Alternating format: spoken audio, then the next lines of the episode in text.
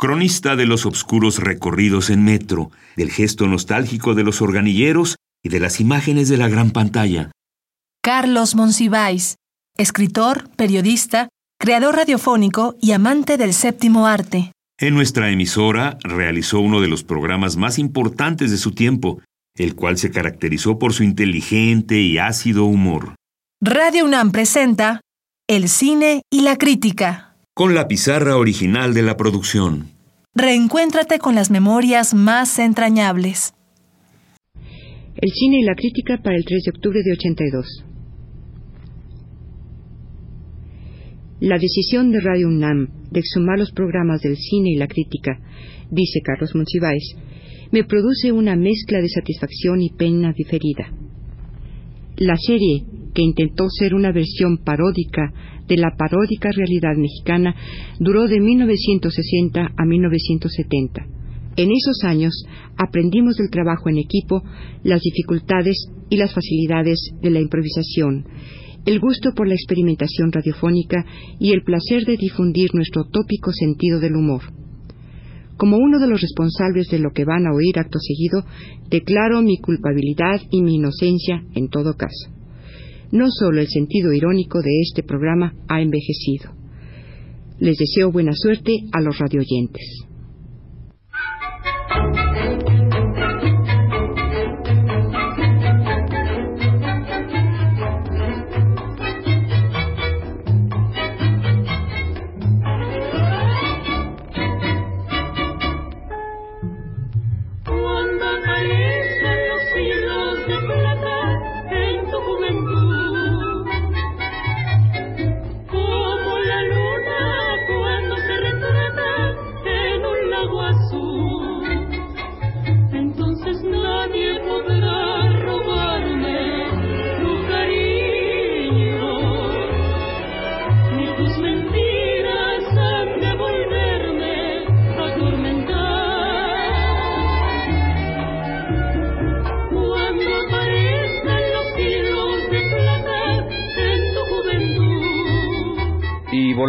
Los ojos al ayer y...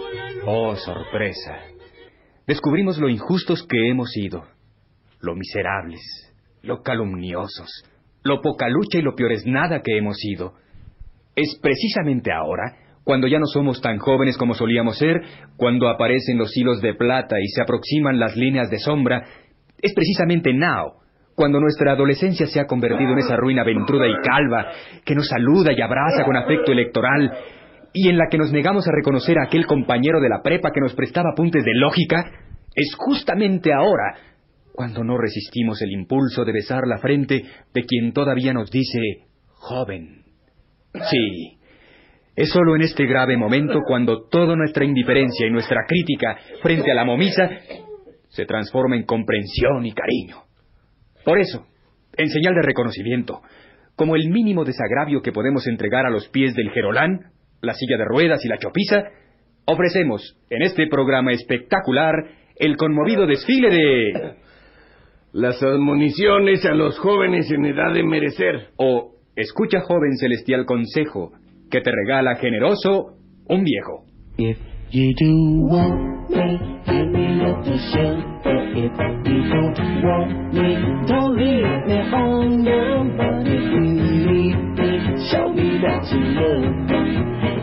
I'm feeling blue and I want to. There's just one thing that you should do. Just give me some kind of sign, girl. El cine y la crítica. Oh, yeah. Just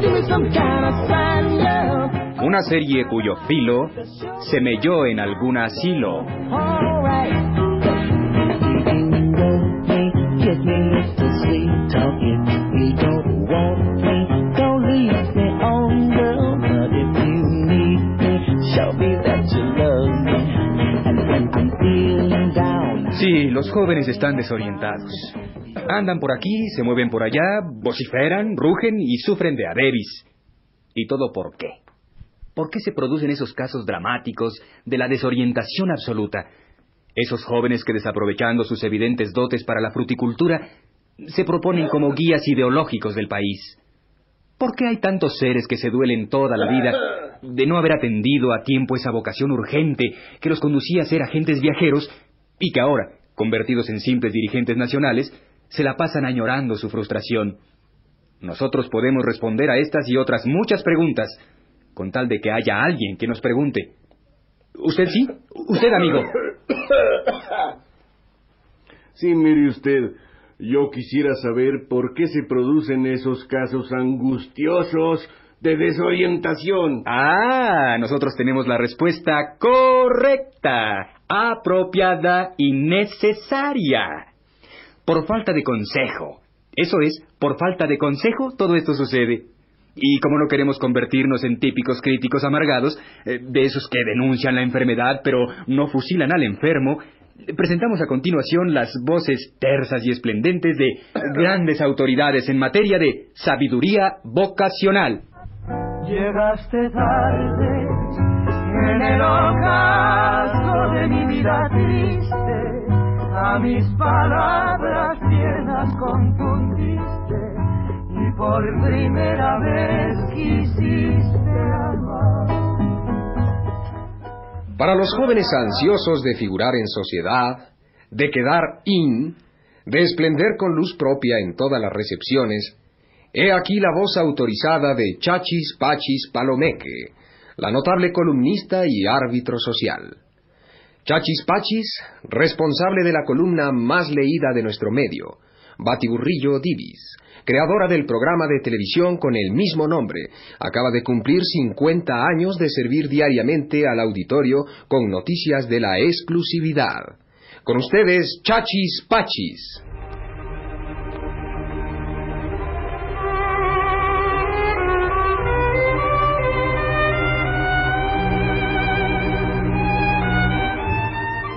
¿Quién me iba a decir que acabaría dirigiéndome a ustedes rosas abiertas en la mañana dulce del buen mayo, para entregar mi humilde consejo. Sí, jóvenes amigos que lucen el arrebol de sus mejillas como brotes nuevos sobre el verde manto. La sociedad, la sociedad es tan eterna como el primer hombre. ¿Quiénes han sido los seres más infelices que registra la piñada humanidad? Adán y Eva, pues no tenían a nadie que los invitara a sus parties. ¿Y quién es el símbolo del fracaso? Robinson Crusoe, porque ni a la fiesta de los salvajes lo invitaban. Tuvo que usar métodos de Rebeco y meterse a la brava en la pachanga de los insofisticados. Pero que no te pase eso, joven amigo. Piensa que la sociedad es inmortal, como inmortal es el deseo de no quedarse solo no sea que se nos vaya a ocurrir pensar. Solo toma en cuenta estos consejos. Primero, nunca digas que no a ninguna invitación. La gente únicamente aspira a desanimarse y a considerarte antisocial. Segundo, lo primero que debes hacer al llegar a toda fiesta es localizar a quienes traigan libretita y estar siempre cerca de cualquier cámara. Cuando veas que están a punto de tomar alguna foto, lánzate y abraza al que esté en el centro. Cuando apunten nombres, llega y di como al descuido, eh, ya apuntó el nombre de fulano y das el tuyo. Hágalo porque siempre quiere pasar desapercibido. Tercero, toma las fiestas como una disciplina. Si te aburres, piensa en cómo estarías en tu casa. Si te diviertes, procura hacerlo delante de la cámara. Cuarto, cuando circulan las invitaciones para la fiesta de la temporada y tú estás seguro de que no te van a invitar, háblale al organizador y dile, oye, Mengano, eh, ya te notifiqué mi cambio de dirección. Apúntala, hermano. Es que tenía pendiente de que no fuera a llegar tu invitación.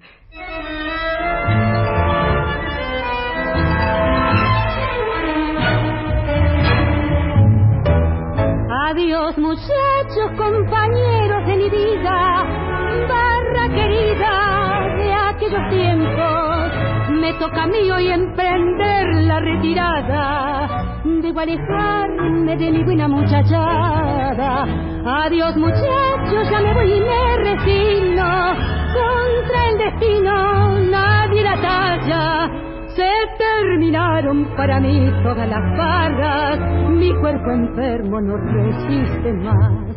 Es Dios y el supremo. Para los jóvenes que pertenecen a la gloriosa categoría de abajo firmantes, para los jóvenes que desde esta madrugona edad se sienten con fuerzas como para figurar el resto de su vida en la clasificación de personalidades democráticas, de hombres conscientes de su tiempo, he aquí la palabra docta y grave, paternal y sabilina de Román Pecha Cabecha, decano de la agrupación Abajo Firmantes y hombre muy conocido en nuestro medio, fundamentalmente gracias a su firma.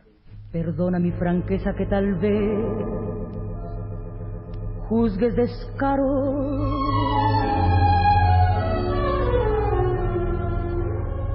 Yo sé que voy a irte por decirte lo que siento.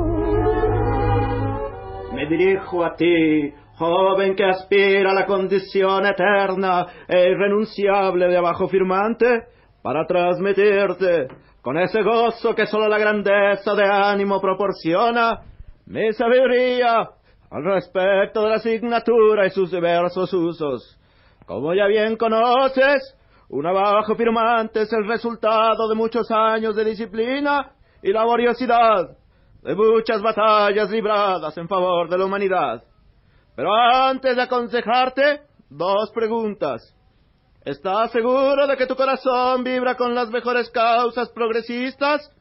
Y una pregunta básica. ¿Estás seguro de que nadie te conoce? Pues si es así, aquí van mis consejos. Joven mexicano, joven tricolor, vives y habitas en un gran país que ha tenido grandes héroes y que dispone de mucho tiempo para celebrar sus efemérides. Y vives en un gran país donde se cometen, sin embargo, injusticias. Al llegar a este punto, escribe un manifiesto protestando contra las injusticias, escríbelo en abstracto y dáselo a firmar a tus compañeros. Procura que tu nombre encabece la lista. Y en todo el mundo se cometen graves y profundas injusticias. Ahora, como tu siguiente tarea, redacta cinco manifiestos protestando por las siguientes injusticias, la guerra, la maldad, el odio, la envidia y el despecho, todo en abstracto y dáselo a firmar a tus compañeros. ¿Ya practicaste? Bueno, Ahora mis consejos. Primero, no digas nunca que no a ningún manifiesto de protesta. Firma todos. Te da fama de noble, aunque te contradigas cada semana. Eso no importa. Y si no te da fama, por lo menos alguien preguntará. ¿Y quiénes firman protestando contra la negativa de la ONU a reconocer a Profobia del Norte? Pues firman figurón, celebridad, hombre comprometido, corazón salvaje, grande en los treintas y creo que un tal Pérez. Cinco años de ser un tal Pérez te convertirán en Pérez. Segundo, siempre que leas en los periódicos algún hecho de los llamados a suscitar universal indignación,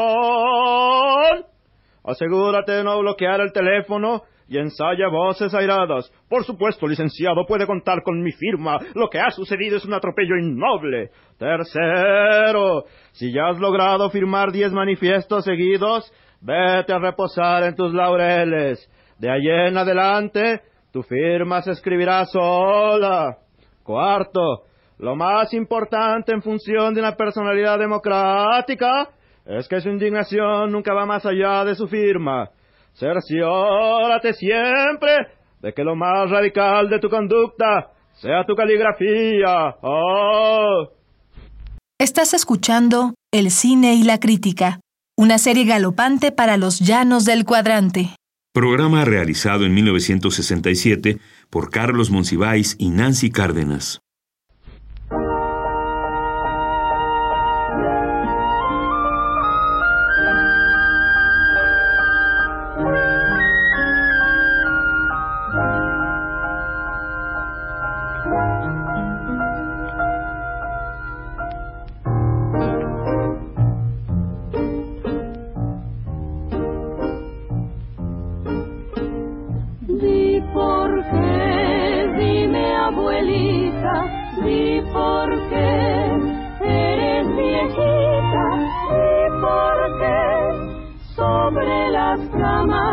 Ya no te gusta brincar. ¿Y por qué usas los lentes? ¿Y por qué no tienes dientes? ¿Y por qué son tus cabellos? como la espuma del mar. ¿Eres un joven narrador? A pesar de tus inquietos 14 años, ¿ya estás describiendo la saga de una familia de don Porfirio a nuestros días? ¿O ya te sientes seguro de mostrar el proceso decadente de la élite del poder? ¿O recreas el inquieto mundo juvenil de nuestros días? Pues tienes suerte. Rucodión Reiguera y de la Polilla uno de nuestros más célebres hombres de pro, ha accedido a dirigirte algunos consejos para ayudarte, guiarte y evitar que te desperdicies. Parece que fue ayer cuando te vi aquella tarde en primavera. Parece que fue ayer cuando las manos te tomé por vez primera soy tan feliz de haber vivido junto a ti por tantos años. Soy tan feliz de disfrutar algunas veces. Joven amigo, compañero invisible de mi juventud de alma, heme aquí ante ti para dispensarte, aunque sea una mínima porción de la sabiduría que el talento y no los años han acumulado en mí. ¿Quieres ser un novelista? Bueno, México te necesita y yo te dirijo. ¿Y por qué te interesa ser novelista? Puede haber tres razones. Primero, porque quieres denunciar virilmente que todavía hay pobres y todavía hay ricos. Segundo, porque te interesa filtrar en prosa nativa los esguinces de luz del alma nacional. Y tercero, porque eres un torvo extranjerizante, traidor a tus esencias, enemigo del poder vernáculo del polvo patrio. Si estás en la tercera categoría, ya puedes ir emigrando con todo y vista. Pero si no, te voy a aconsejar con esa nobleza que siempre me ha caracterizado y que tanto me alabaron sucesivamente Tío Baroja, Valle Inclán, el da la espalda a nuestra realidad Alfonso Reyes, Azorín, García Lorca y el villano fascista Ezra Pound. Ahí van los consejos. Primero, lee los libros fundamentales del escritor total y definitivamente contemporáneo, las novelas más vigentes y actuales, como por ejemplo las del padre Coloma, José María Pereda y Tofil Gautier. También lea a los hombres que captan lo moderno con alma de gigantes, hombres como Federico Gamboa, José Mármol y Jorge Isaacs. Y no descuides leerme todos los días. Segundo, Entiende que la novela se escribe para que la entiendan y la capten todos los seres del pueblo, sin excepción, salvo los terratenientes hundidos en el empeño de evitar su condena histórica. Por eso, construye una novela lineal, desprovista de artificios, y donde el héroe sea siempre un hombre de la masa que se llama Juan Pueblo, y la heroína su novia fiel que lo acompaña a todas partes, Lupita Redención. Y tercero, evita ser cómplice de la oscuridad de los miserables dedicados a construir una novelística donde la voz del hombre de la calle no tiene cabida. Por eso, Haz libros luminosos, de preferencia que se desarrollen en el campo de seis de la mañana a seis de la tarde, para que siempre puedas describir el sol y el aroma sin par de la natura.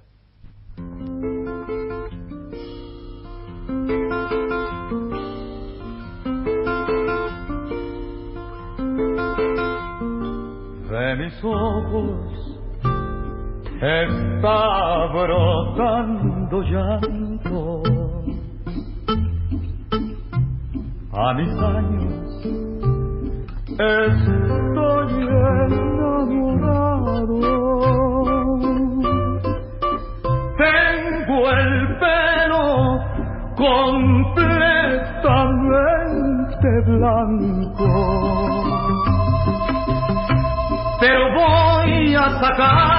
Juventud de mi pasado y te voy a enseñar a querer, porque tú no has querido, ya verás lo que vas a aprender cuando vivas conmigo.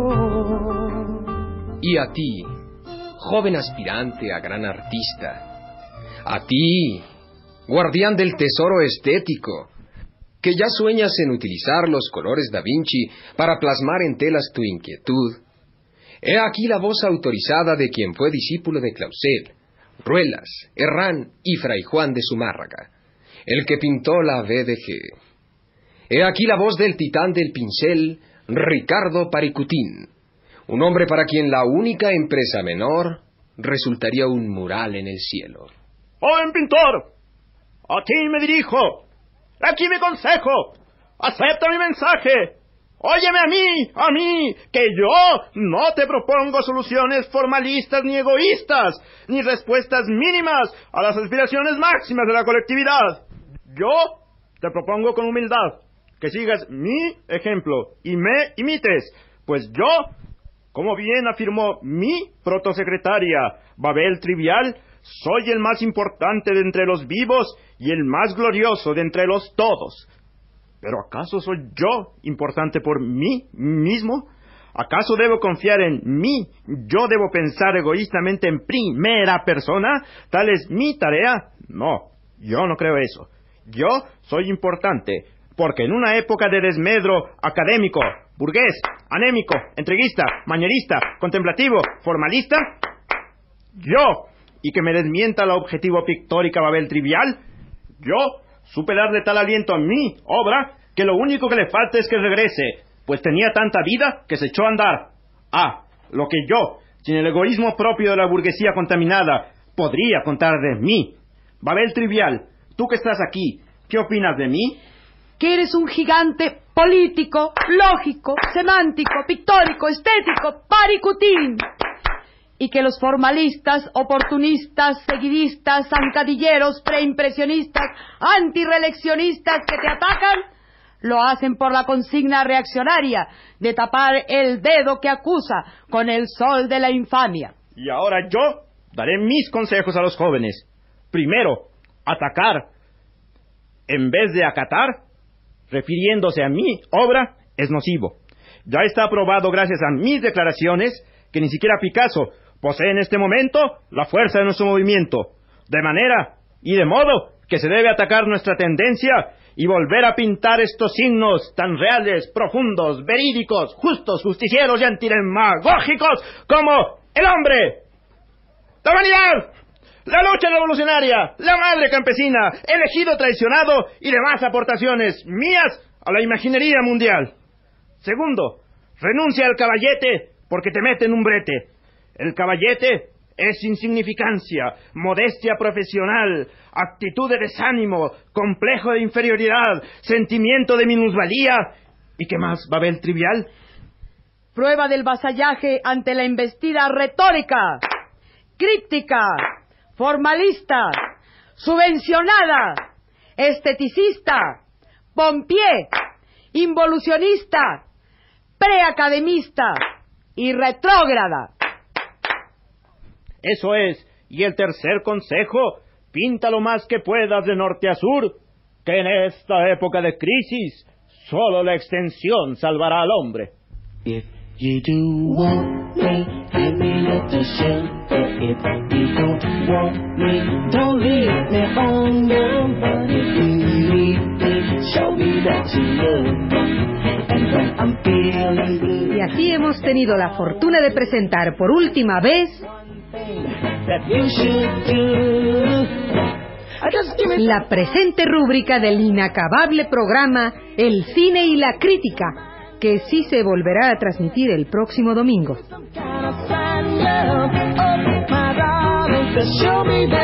El cine y la crítica, una serie cuyo filo se melló en algún asilo. Participaron la voz autoritaria y despótica de Luis Heredia, la voz insistente y prístina de Estela Matute, la voz disciplinada y levantisca de Raúl Cosío, la voz entrenada y diamantina de Nancy Cárdenas y la voz oscura y los textos indescifrables de Carlos Monsiváis. No habló, pero sí que operó Antonio Bermúdez. Just show me that you're mine, girl. Alright.